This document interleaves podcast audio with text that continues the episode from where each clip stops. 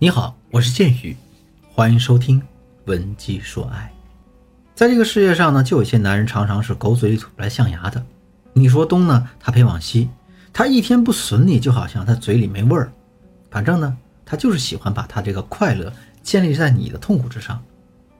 可能一开始和他相处的时候啊，你会被他这种幽默感给征服，你觉得这个人嘴皮子还挺厉害的啊，挺有意思的。就比如呢，这个张一山扮演的这个韦小宝。但相处久了，你可能就会觉得你好像一直在被他踩在脚底下，一点价值感都没有。就像我的学员朵朵就遇到了这样的问题，她是一个比较文静的女孩，跟男朋友刚认识的那会儿呢，就被男友的这个外向和活泼所吸引。每次听到男朋友耍嘴皮子的时候，都觉得他整个人在闪闪发亮。可是当他们在一起之后，她才发现啊，男朋友这张嘴呢，就是一把双刃剑。因为呢，她男朋友就是以损她为快乐，一开始她还觉得有意思，现在呢就苦不堪言。比如说，当她拉着男朋友去逛商场试衣服的时候，啊，她试了一件洛丽塔的衣服，她觉得蛮可爱的。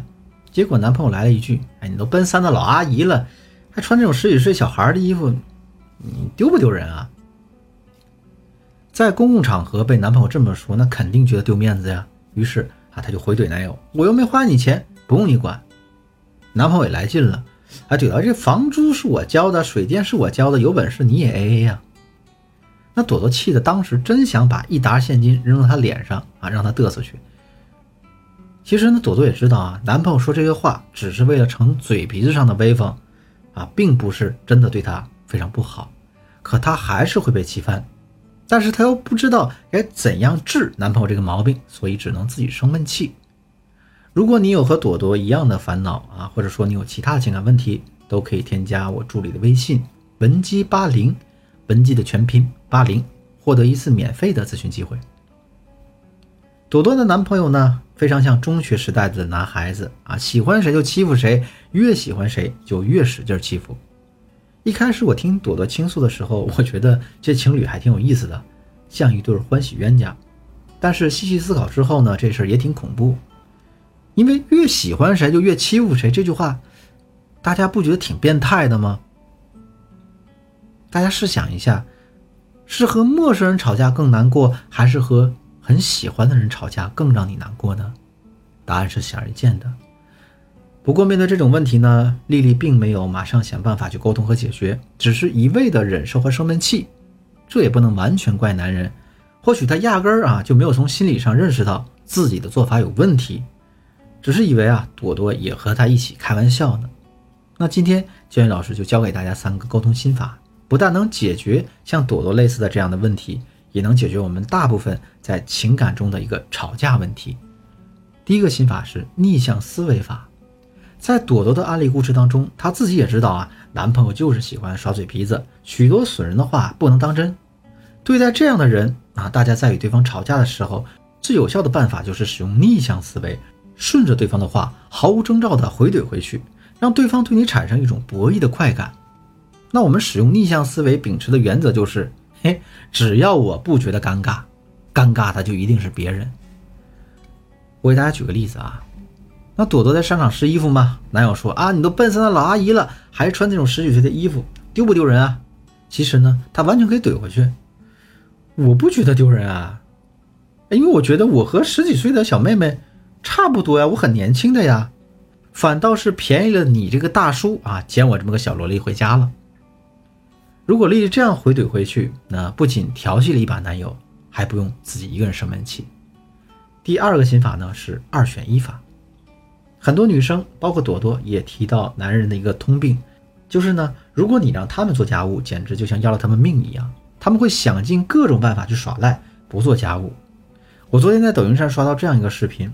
那视频里的女生在做菜时不小心切到了手，让正在打游戏的男朋友下楼去便利店给她买个创可贴。结果男人表示呢，我在打游戏呢，我打完这把再去。啊，女孩子就赌气的说了一句算了。女孩子吃完饭告诉男朋友，她要下楼去便利店买创可贴，让男的呢吃完饭后把碗筷洗了。结果当她买完创可贴回到家的时候，发现男人依然窝在床上打游戏，而且打得不亦乐乎。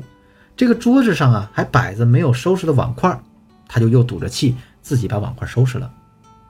那我看完这个视频呢，首先觉得女孩子这个闷气生得非常不值，你完全是在拿别人的错误来惩罚自己呀。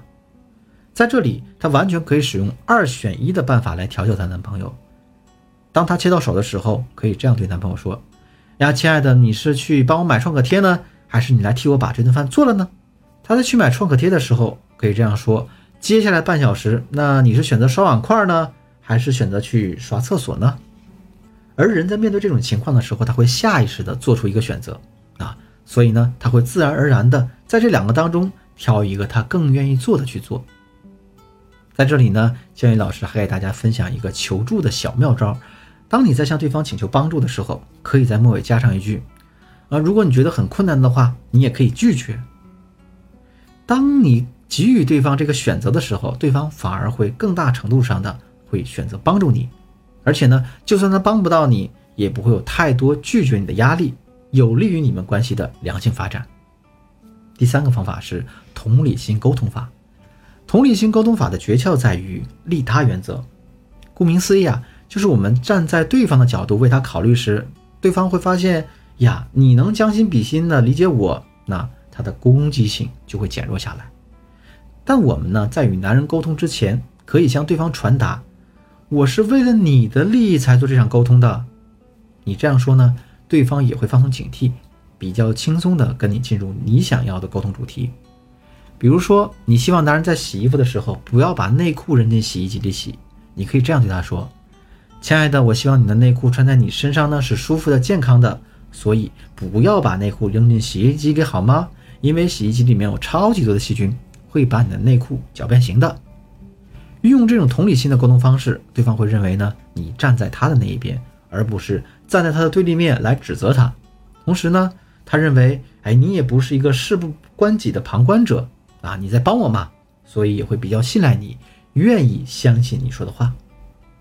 好了，今天的课程呢到这就结束了。如果对于本节课程内容你还有什么疑问的话，可以添加我助理的微信文姬八零，文姬的全拼八零。让我们的老师呢把相关资料发送给你。文姬说爱，迷茫的情场，你得力的军师。我是剑宇，我们下期再见。